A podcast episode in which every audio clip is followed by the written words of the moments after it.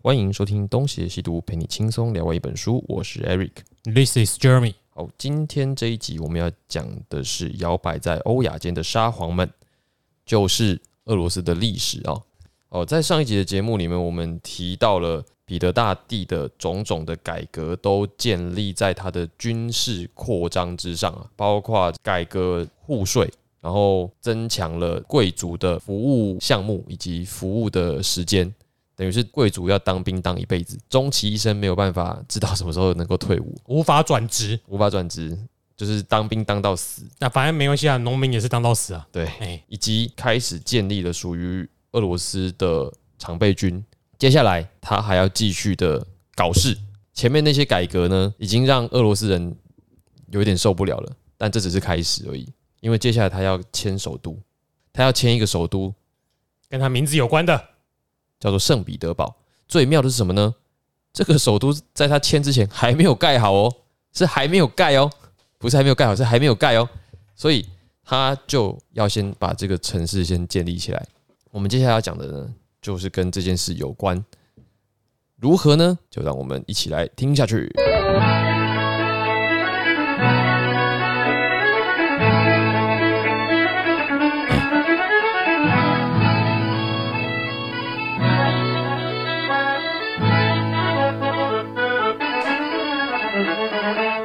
好，我们现在都知道，就是俄罗斯的首都是莫斯科，可能比较少人知道圣彼得堡也曾经是俄罗斯王国的首都。而且是可能超过罗曼诺夫王朝一半以上的时间是首都吧。对，嗯那这个城市有很重大的象征意义啦，它基本上也是彼得大帝的文治武功之一哦。圣彼得堡它的位置蛮接近我们之前讲的诺夫哥罗德城，嗯，也算是蛮接近瑞典的，因为它就是在国境交壤，它离芬兰很近。对，而且有个港口。对，这个时候的莫斯科对彼得来说已经是古都了，因为它象征着一个传统宗教的守旧的势力。不管在各个层面来说，彼得都想要摆脱过去，他要建立一个崭新的俄罗斯王国。那这个城市是怎？帝国，帝国，啊，帝国。第二，好，第二，好，这个城市是怎么样建立起来的、哦？它的背景就是在一七零三年，我们不是讲说彼得大帝开始的的征战都是失败的吗？嗯他不是被那个瑞典的新国王打得屁滚尿流吗？嗯，那这场战役就是他被打得屁滚尿流的纳尔瓦战役战败之后，彼得就在涅瓦河的河口有一个三角的沼泽地，他就建立起一个要塞。所以，首先我们要知道是圣彼得堡原先所在的位置是一个沼泽地，其实蛮常见的啦。可是是不好建造的。对，不好建造。问题是，像威尼斯也是沼泽，可是它它有水路嘛，它是没有一开始也是沼泽，开始盖的时候都很困难，然后等到人工的设施陆续规划之后，就会变得很方便。那差别可能就在于你是慢慢的形成，还是你一次就要到位。对，那像这种地方要一次到位就很糟糕。那个沼泽地带呢，它很冷，沼泽的话它已经是湿地嘛，嗯，气候很差，又冷，洪水每年都来，就是洪水泛滥，所以聚集了各种不利于生存的条件于一地啊。不过这个地方是俄罗斯的所有领土当中最接近欧洲的，这也就是为什么彼得要选在这里原因。他有战略上的考量、经济上的考量，以及地理位置上的考量。而且说实话啦，前面那一些什么寒冷、地处湿地、地形恶劣气候，就是那里的地形的特色啊。应该他说他他要选择是一个距离欧洲最近的地方当首都，那个地方以这里而言，已经算是相对条件好的了。交通条件也是最好的，对不然你就直接选诺夫哥罗德就好了。对对对，对，那他可能还有一个港口的需求，我们嗯后面可能还会提到哦。好，为什么要叫圣彼得堡？它取名字守护圣人圣伯多禄。哎，我们听起来其实没什么关联性，嗯，可能是他们的俄罗斯文念起来有接近吧。圣彼跟圣伯都是 SP 三 Saint Pete P P P 啊，青菜了，反正就是跟他的彼得可能没什么关系斯。p 斯 p 四趴四趴。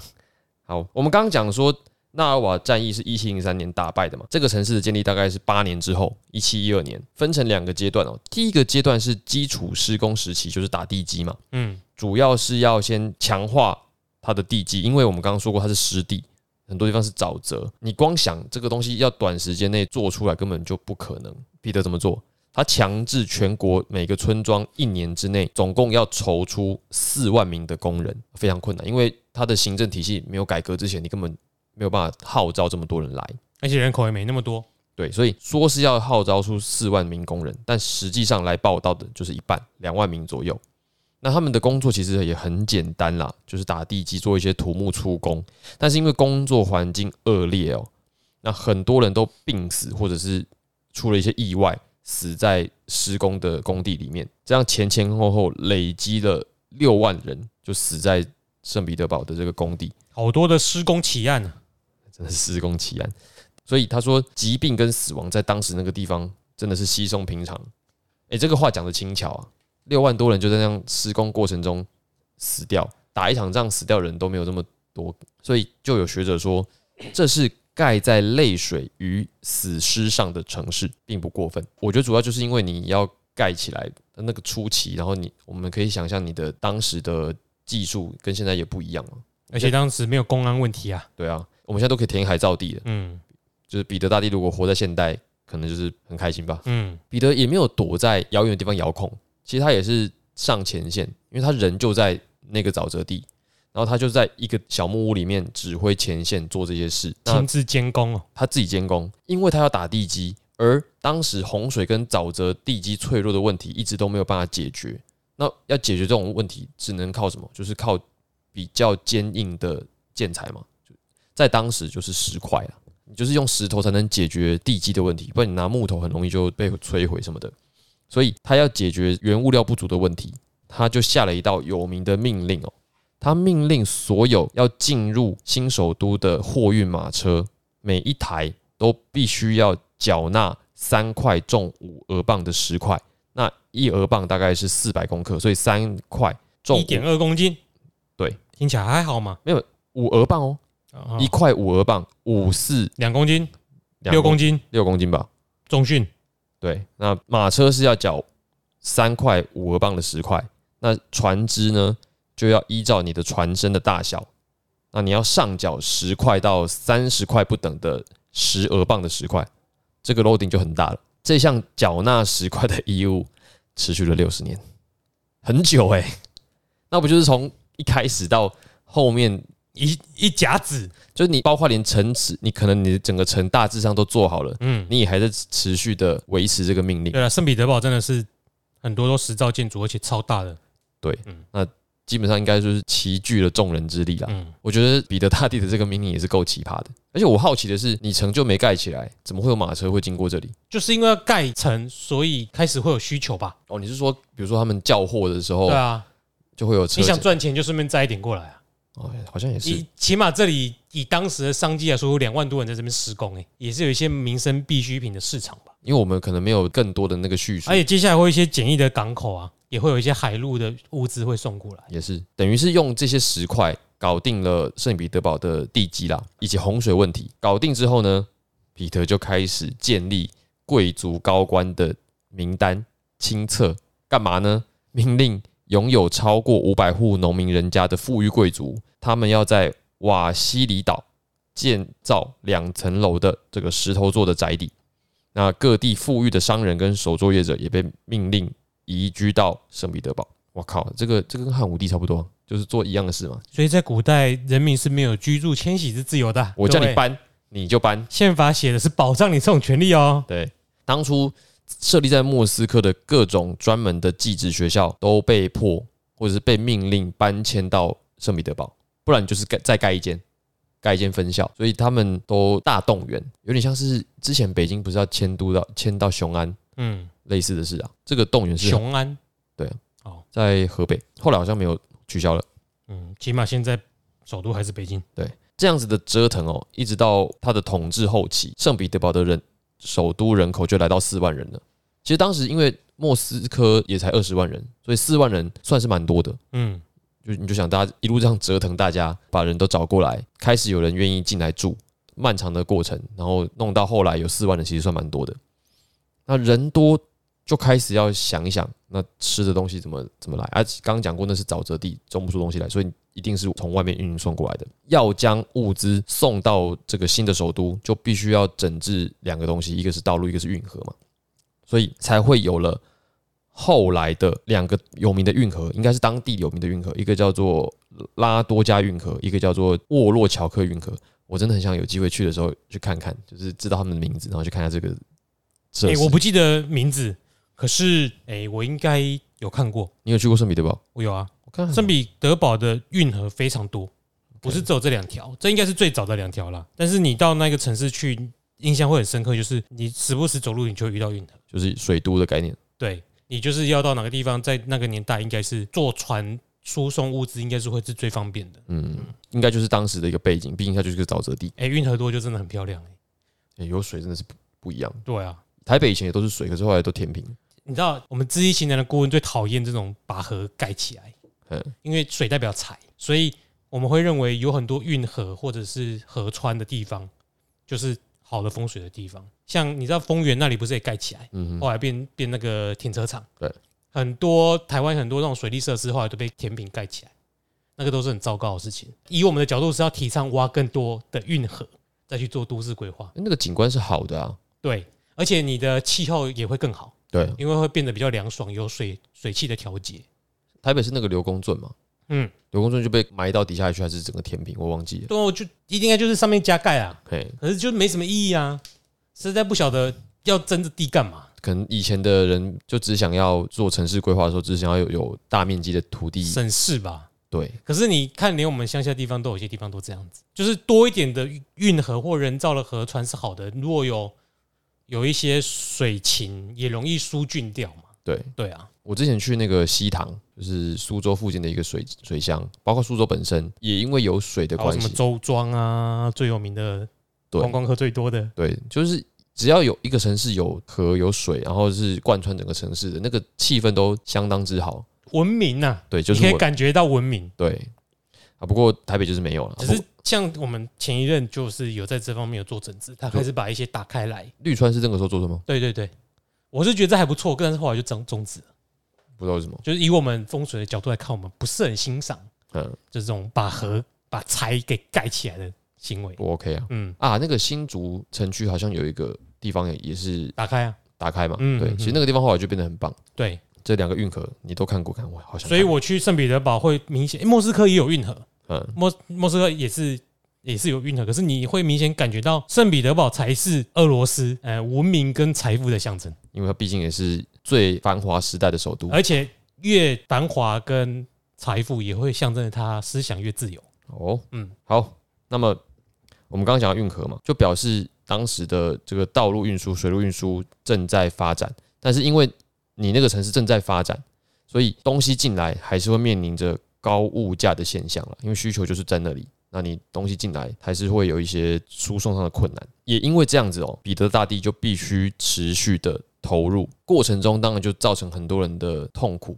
那很多人就开始纳闷说，为什么 Peter 要建造这座城市？我们不是有莫斯科吗？我们不是有这个诺夫哥罗德吗？你为什么还要再盖一个圣彼得堡？有一些历史学家认为哦，Peter 很有可能是在仿效君士坦丁大帝，想要建造一个巨大又庄严的首都，就是伊斯坦堡，就嗯，是君士坦丁堡。Peter 在建设这个城市的同时，你看他把很多人都移过去了，政府机关也要跟着过去啊，所以他就先把皇宫转移到圣彼得堡。我们刚才有说到，对 Peter 来说，莫斯科就是一个充满着旧习俗跟传统的地方，然后是一个会反对任何革新政策的极端保守主义城市，所以莫斯科应该是贵族最爱的。同时哦，Peter 在把政府机关移过来的时候，又多成立了一个参议院。那这个参议院就是用来取代贵族会议的。他用一个新的杜马取代掉旧的杜马。对，那这个参议院哦，本意是希望沙皇如果因为远征或者其他关系不在国内的时候，能够取代沙皇暂时处理国政。但是呢，当这个参议院转移到圣彼得堡之后，它就突然变成了类似军机处的地方了，变成是沙皇的意志的代言人，就是他是负责推行沙皇所颁布的命令。除了这个参议院之外呢，Peter 他也改造了中央政府，废除了原本的几十种官署，他改为采用了当时流行于欧洲的委员会。我不知道这个委员会跟我们现在认识的委委员会有没有关系。那我先讲一下他们委员会是什么。这个委员会哦，包含着什么海军陆军委员会啦、国外事务委员会啦，一共十二个委员会。就是部门吧。诶、我想一下哦。好，我先把它的功能描述起来，你看是不是部门？就是每个委员会的决定，它都被视为是合议的结果，就是大家一起讨论出来的结果。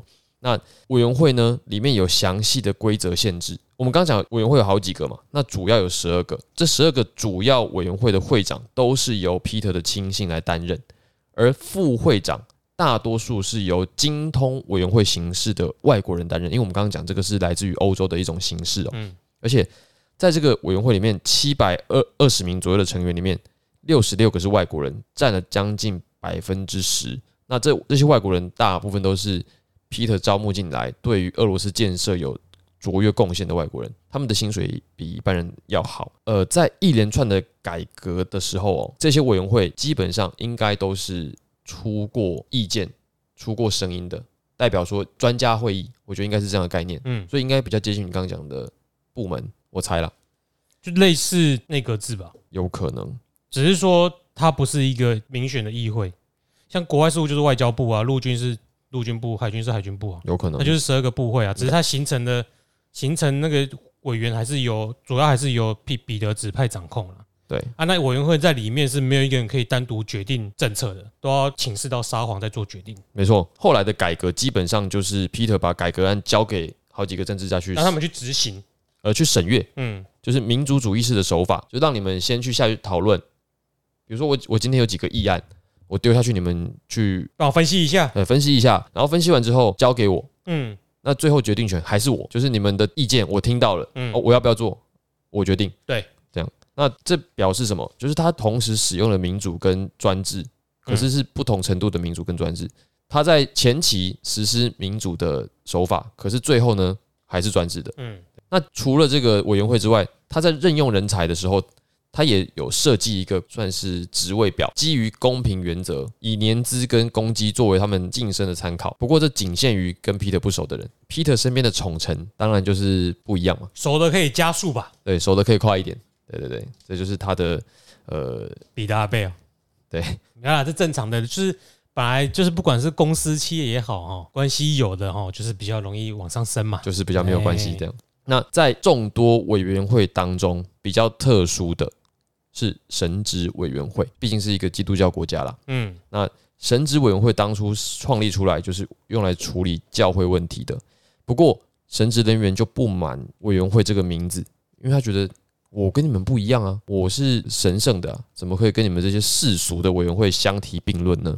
所以他们就反弹。反弹之后取得了一点成效哦，就是彼得还是有安抚他们，给了他们一个话术啦，就说啊，不然不要叫神职委员会，叫神圣宗教会议。规定这个会议在宗教议题方面呢，有着参议院等级的权利。我们刚刚说到，这就是彼得的话术，他安抚每个委员会都有一套这样。那这也可能象征着他跟神职人员之间的紧张关系啦，因为我们前面有说过嘛，Peter 是一个比较创新的人，那他很多创新的做法是不受到当时宗教界的待见的。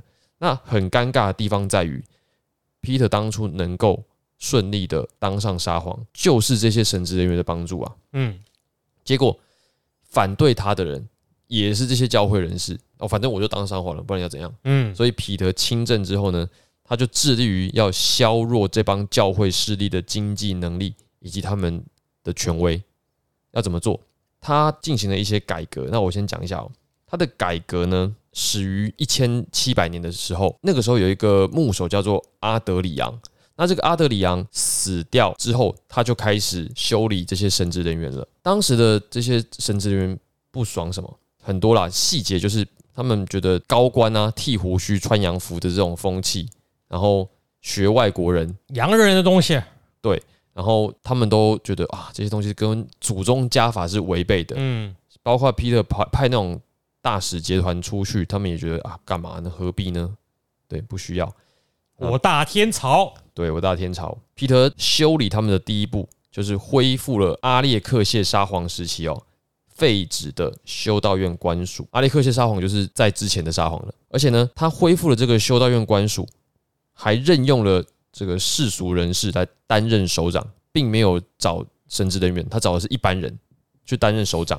这个做法就让正教会哦，至少在形式上变成了隶属于沙皇权力下的机关。诶，这很重要，因为原本我们都会认为说神职是跟皇权平行。一个管人呐、一个负责宗教啊。对，在某一些层面上，神职搞不好凌驾于皇权，嗯，只是不会直接这样说。好，如果说今天神职的这些机关隶属于皇权，那事情就很严重了，因为教会透过土地财产而得到的收入，就全部都不能为教会所有，而是全部收入国库了。那神职人员就只拥有处理有关宗教事务的权限了，就是先把你的银根抽掉，对，你就不能作乱了。对，你有想象今天的教廷哈是属于意大利的宗教部门管辖的？对，哎，就是你你就你没钱你就不能皮了啦。嗯，那最后他慢慢的就是阉割了教会嘛，他就在一七二零年的时候把牧首这个职位给废除，成立了我们刚刚讲的神圣宗教会议，就是这个宗教改革的尾刀啦。这个宗教会议的议长，他本身呢虽然还是给教会人士做，但他同时在这个神圣宗教会议里面设置了一个监督长，去监督这个议长哦，所以基本上他对于宗教改革的琢磨是非常多的，他就是要把教会的权力压到可控范围之内。同时，他还聘用了一个叫做费欧范的学者，是神职学者。那这个神职学者是毕业于基辅神学院的，他曾经在罗马跟波兰的耶稣会学院读过书哦。他是支持彼得的宗教改革的，包括他自己的代表作就叫做《君主意志的正义》。这个学者哦，他将传统拜占庭式的皇权神授思想结合了欧洲当代的自然法的思想，他得到了什么根据？他得到了世俗的权利应该优于宗教权利的这个结论，他就做了很多的形式改变，基本上就是要将神神职者的权利通通收纳到皇权底下。他还写了一本教科书，就是他为这个神职委员会写了一本教科书，叫做《神职规则》，里面最重要的事情就是在讲关于教育神父的义务，就我们如何培养我们的神父。为什么要这样讲？就是说，在彼得亲政的时代哦，并没有一个能够教育神父的正规的神学院。那以前的这些教父到底是从哪里来的？就很奇怪啊，没有神学院，到底是哪里来的教父？嗯呃，神父啦，那世袭吧？对，介绍啊，就是这些神父基本上是父传子的，所以不需要神学院。我们刚才说到这个费欧范写这个神职规则，为什么会有这个规则？就是因为当时的神父没有规则嘛。你想想看，这些神父基本上就是乱来啊，每天饮酒，不受民众尊崇，搞不好圣经他都不太会解释的，对啊，说不定就不认识字嘛，有可能对啊，就是所以才有前面那几个 宗教的议题，有没有？就是因为这样子的现状，就是神父们对于神学可能并不是很了解，或者对于教义规则并不能够让民众信服的这些状况，所以费欧范写了神职规则，体现了神职教育的重要性。那神职规则的这本书哦，规定神父一定要接受职前教育，所以神学院就变成了一个必须建制的单位。所以理论上来说，就是一个学者提出这个问题，然后让这个问题演变成一个制度，然后由这个制度产生了一个新单位，就是神学院，神职的 HR 长哎对设立了训练部门，还有教育教育长。嗯，那他们最重要目的就是要培养这些神父哦，拥有一个能力，你至少要可以随时向信众解释教义吧？哎，你都讲不清楚，到底是谁要相信你，谁要尊敬你？也因为这样子，他才要编撰容易理解而且方便携带的入门书，让神父有这个小抄可以看。当然，这个书也是由这个费欧范所写的啦，卖的非常好，不知道是不是卖的，因为他五年就十二版诶、五年十二刷什么概念？很多哎、欸嗯，有人在挺嘛，对，有人在挺，嗯卖的很好，强迫推销，强迫推销，真的有人可以强迫推销我们节目吗？希望有。好了，那规定的神父必须要读这些入门书啦。不过神学院的推广哦，并没有这么顺利，因为毕竟会受到守旧势力的阻拦，而且就算成功的设立学校，实际上要招收到学生也是困难的。主要是因为这些神父家长就不愿意把小孩送进学校啊。那这些小孩已经习惯了，就是在家学习，他也不想要去学校学神学。此外，如果你规定要当神父，必须要进神学院，必须是经过神学院教育的，那么有很多人如果不符规则，他就无法进入神职体系了。比如说，可能是农民，知识程度比较低下的人，他就没有办法翻身了，反而限缩了成为神父的路径。为此哦，彼得还出了很多招，但是基本上是效果不好的。与守旧势力反抗，本来就是会遇到种种的困难。对，不管在哪个国家、哪个朝代，那最后彼得的成果如何？他就是开了四十六间的神学院，招到了三千多名学生。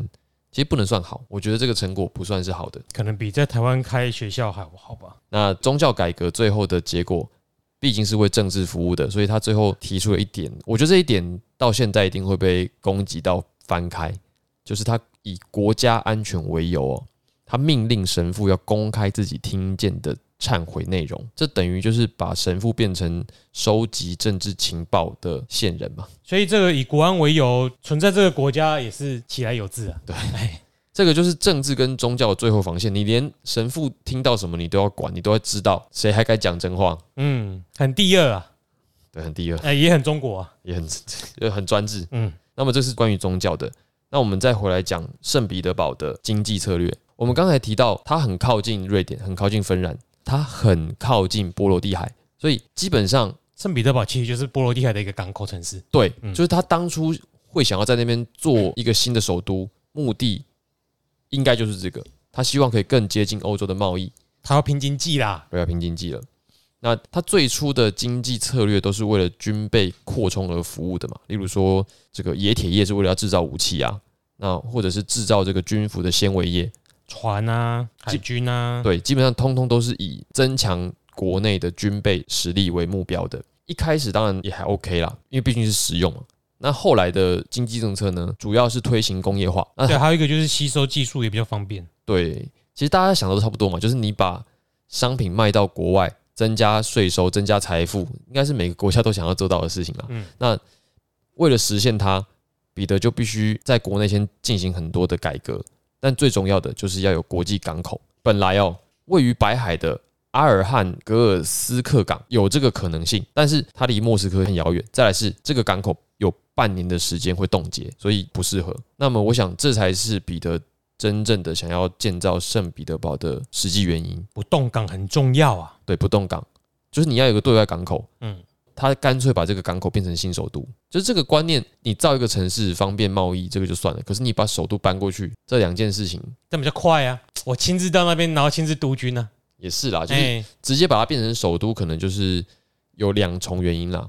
一来是方便，二来是他就是想要有一个革新的象征。嗯，这样。还有就是摆脱旧的政治势力。对，就是刚刚讲的说莫斯科实在太多老人家了。所以光绪帝在变革，应该直接把首都迁到上海去。他可能会，然后那些守旧派留在北京。会不会更早死？不会，因为会有东南互保条约哦。啊，有那些湘军啊什么去保护他。嗯，所以他那时候最重要就是要逃跑。对，就是首先要先逃出。林北被建都上海。那么在当时开始建设圣彼得堡的时候呢，有很多人就发现，那你干脆就使用波罗的海的航路来跟西欧诸国贸易就好了。可是他们没有想到的是，当时跟瑞典关系不好啊。嗯，你很有可能船开过去就被瑞典军拦截了。看是要抢劫还是直接打沉，所以本来是期待哦，国内的商品有一半要通过圣彼得堡出货，可是因为瑞典的关系哦，就只能够将标准降到原来的六分之一啦。就你还是能走，那可能就是没有办法像原本预计的那样子那么顺利，因为你要考虑到安全问题。我在想，他们可能是有那种海军在路上巡，那海军能够照顾到的数量，就是他们能够对啊，就你就会被封锁嘛，对。这就真的封锁了，这这真的是封锁。好，那事情要等到什么时候？就等到打赢了嘛？对，打赢了，签了这个尼斯塔德条约，就是瑞典被打趴了嘛，情况就逆转了，错温了啦。对，因为波罗的海就再也没有危险了，所以圣彼得堡的货物出入口量就飞升，飞升到什么程度？到一七二四年的时候，彼得还必须设置最高百分之七十五的高额关税，才能够挡住。这些外国货品流入百分之七十五，快两倍。俄罗斯川普 对，干这样谁要卖过来？神经病哦！就代表需求很强烈。对所以即使你刻的这么高，还是有人要进去啊，他也爽啊，赚很多。如果七十五还有人要卖，就表示当时真的很迅猛。对啊，对，哇，那表示两倍都有商机，那很可怕。对啊对啊。如果你刻那么高，所以他继续卖就很爽啊，你会刻到那个平衡点，就是不能再刻，再刻就会反转往下了。就表示这样子就应该是算过的，效率市场关税，爽。那除了国外贸易之外呢，圣彼得堡也开始跟国内的各个城市形成新的贸易路线。你刚刚说的，他们运河很多也是从这个时候开始，嗯，因为他们的运河连接建设就开始在那个时期就动工了，那很早诶、就是在一千七百年的时候，他们就已经有这个架构了。嗯，包括要连接伏尔加河跟顿河。虽然啊，这两个河连接是等到苏维埃时期才动工的，但是构想是很早的。因为这个 idea 很棒，对这也表现了彼得的雄才大略。其实他很早就在布局这些东西，他甚至都有派使节团到中国去寻找跟印度的交易路线，因为他也知道跟东方贸易赚钱啊。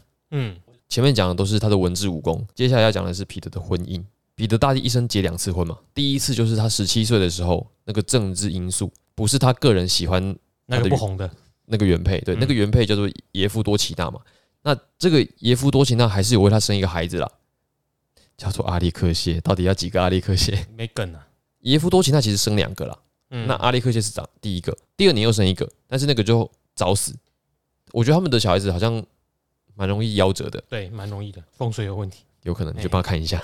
没有，因为你一孤读下来农曼怒方法，这很容易出现男生夭折就是男丁的夭折。对，不然就是活不久，对对，就是十五六岁死掉的很也有嗯。没错。对他毕竟跟这个原配没有爱，他喜欢的人是日耳曼区，就是外国人区的酒吧的老板的女儿，就嗯是，安娜。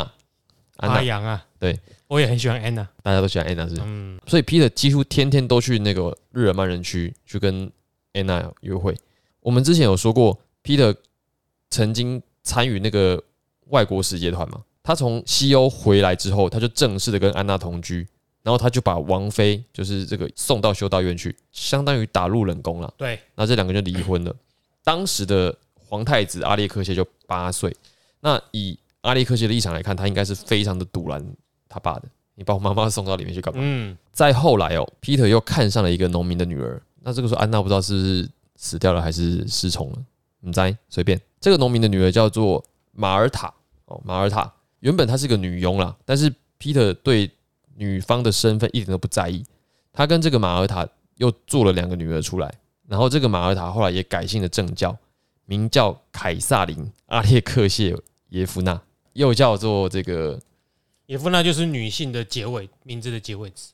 对，嗯那这个人很重要，我们之后会再讲到他。同时哦，皇太子阿列克谢越长越大，他就越来越堵拦他爸的这种强权式的帝王教育，所以他就常常翘课摆烂。嗯，那 Peter 就很堵拦，就跟他没说妈妈嘛，：“哎、喂断奶嘛。”因为没有 Peter 被强迫断奶。被强迫，嘿然后 Peter 就很不爽阿列克谢的态度，因为他是认真的希望阿列克谢可以继承他的这个雄才大略嘛。他就跟阿列克谢说：“你如果不照我说的做，我就不认你这个儿子。”这对父子的关系就越来越差。阿列克谢甚至在告解的时候说过：“我想看他死掉的样子。他就是彼得。”对他就是彼得。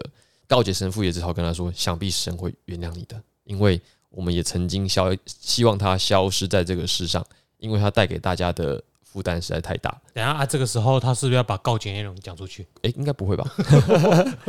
就表示说，神职人员应该是同情并且站在阿列克谢这里，嗯，也可能认为阿列克谢是这些神职人员的唯一希望，因为嗯阿列克谢在这个时候看起来，他应该是一个支持保守守旧的价值观的皇太子。因为他为了叛逆，去叛逆革新的爸爸，对就变得保守守旧。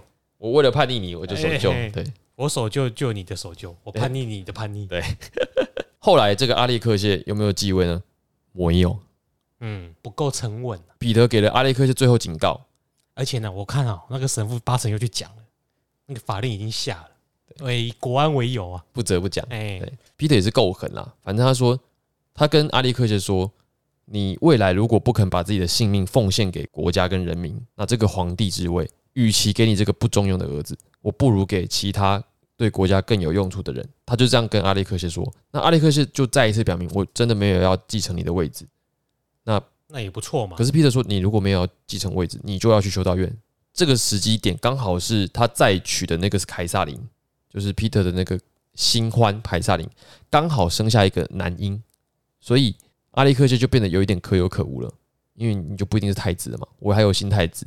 Peter 就是说，好，你既然没有要继位是吧？那你就去修道院。那这个时候，阿列克谢有去修道院吗？没去，他逃到了神圣罗马帝国，寻求政治庇护。结果怎样？就是 Peter 就跟神圣罗马帝国当时的皇帝卡尔六世施压，说你要是没有把儿子交回来，我打翻你！对，所以在经过了一年多的交涉，阿列克谢就被引渡回俄国，而且在莫斯科接受审讯之后呢，被判了死刑，可能跟叛乱罪有关。可是阿列克谢并没有真正的在死刑中死掉，他是在死刑之前就在狱中死掉。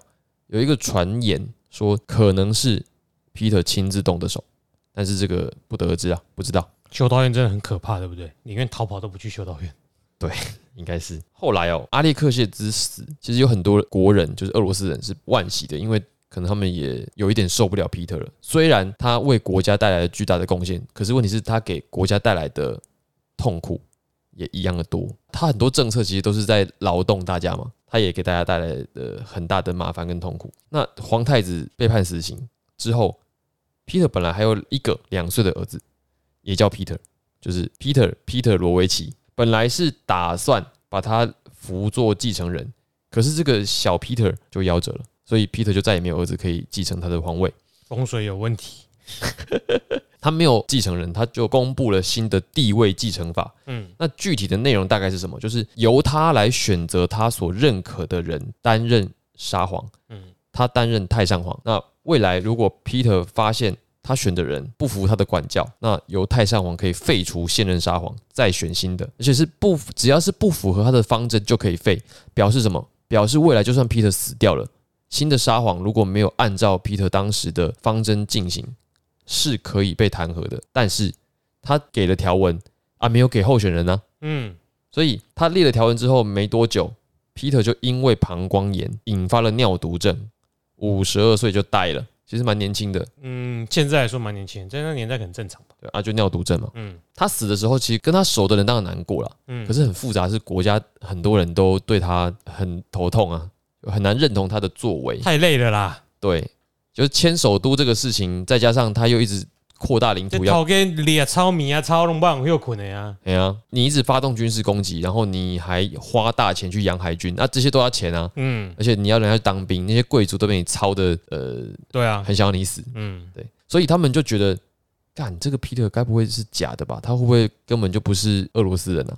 他会不会就是当年在外国人村就已经被人家调包的？狸猫换太子，他会不会是引武者啊？哎，会不会他根本就是一个日耳曼人，所以他才会去日耳曼跟那些日耳曼鬼混？嗯，就是有各种的谣传，就说这个人并不是俄罗斯人的 Peter，而是日耳曼人的 Peter。俄罗斯野史，对，俄罗斯野史。那他最后就讲说，Peter 到底给俄罗斯带来的是什么样子的遗产？就我们刚才讲到说，Peter 后期其实是给人民带来痛苦的。嗯但是你俄罗斯有个学者，他曾经在俄罗斯进行问卷调查，他问大家哪一段俄罗斯历史是最让你感到骄傲的？第一名就是彼得大帝时代，占了问卷的百分之五十四点三，比第二名多非常多。那就表示说，大家虽然认为彼得在后期是个暴君，但是他的确做了很多建设的功夫，是影响后世非常深远的。这个历史学家在讨论 Peter 所做的事情的时候，当然众说纷纭，但是有两点是不争的结论。第一点，他说 Peter 在发动改革之前哦，历史的风向早已慢慢吹往变革的方向，所以这是一个大势所趋啦，不是他做，可能也是别人做，他只是做得更好。第二点就是说，Peter 在做决策的时候有一个倾向，他会从所有的方案里面找一个最强硬、最不可妥协，让俄罗斯社会产生最多牺牲的方案。他的目的就是要把俄罗斯人从受洗的熊变成启蒙的国民。那为了达到这个目的，就必须借助专政跟强制性的手段，因此就必须借助强制力来达到进步。那这就是 Peter 改革的最大的特征。嗯包括他 Peter 自己，他也写过一段话，他说：“要是老师不强迫教导学生，我的国民肯定会像是不爱上学的孩子一样，不愿意跟老师学习字母。那可是你只要好好念下去，这些心情之后都会变成感恩。眼前的现状就是最清楚的证明，这就是我为什么会以强制的手段推行的原因啊！爸爸都是为了你们好啊，听妈妈的话，别让他受伤。嗯，所以这个学者的评价就是，我们直到今天都只是走在彼得大帝为我们在历史上辟好的林中小路上。嗯，这其实是一个蛮蛮复杂的评价，就是一方面说他专制阿爸，可是又给他很好的这种评价，就是这个很难讲。刚刚那个民调啊，嘿，我会觉得没什么意义。怎么说？因为哪一段俄罗斯语最让你感到骄傲？你如果在发这种问民调的时候，一定不会包含近代或现代，因为你对于近代或现代的领导人记忆最清晰。你觉得中国历史上哪一个让你觉得最骄傲？八成会觉得什么贞观之治啊之类的吧？对，汉唐盛世啊。哦，你的意思是说你在现代放古古代是美好的？嗯哼哼。啊，那个人问你啊，那现在现代这几个跟那古你你因为你不会遭受到唐太宗，怎么会影响到你的工作？会会会不会压榨到你什么有的没有的没有啊？所以距离越远的，对你来说，只看史书，让你觉得这是俄罗斯很光辉的一面，嗯，很让我感到骄傲。但你活在当代，肯定是痛苦的。当代肯定对。要是我，我一定不会想要活在什么汉武帝时代。对啊，就是我早死哦。对，这这种这种事情，就是我会觉得这种命题，就是哎，真的是一个，还真的只是一个调查而已。对了，就是可能他做的事情让大家的印象最深刻，嗯，达到的。影响是最长远的，对。那至于说活在那个时代的人怎么想的，就可能就是说起来他蛮像隋炀帝的啦。对啊，他打下基础啊，后面人就乘凉，哎，后人乘凉。对对。好，那我们今天就是先把彼得讲到死了，接下来要讲的是好地狱哦，他本来就在地狱了。接下来讲的是彼得死后到凯撒琳女皇执政之前中间几个不中用的人的故事。嗯。对，那之后我们再来好好聊。嗯，那今天的节目就先到这里。呃，如果你喜欢我们的内容，欢迎到 Apple Podcast 跟我们留言啊，那或者到 facebook 或者是 instagram 跟我们互动。那如果喜欢我们节目想要用行动支持我们也可以抖内我们。啊今天就先到这里我是 eric this is jeremy 我们下次再见拜拜。拜拜。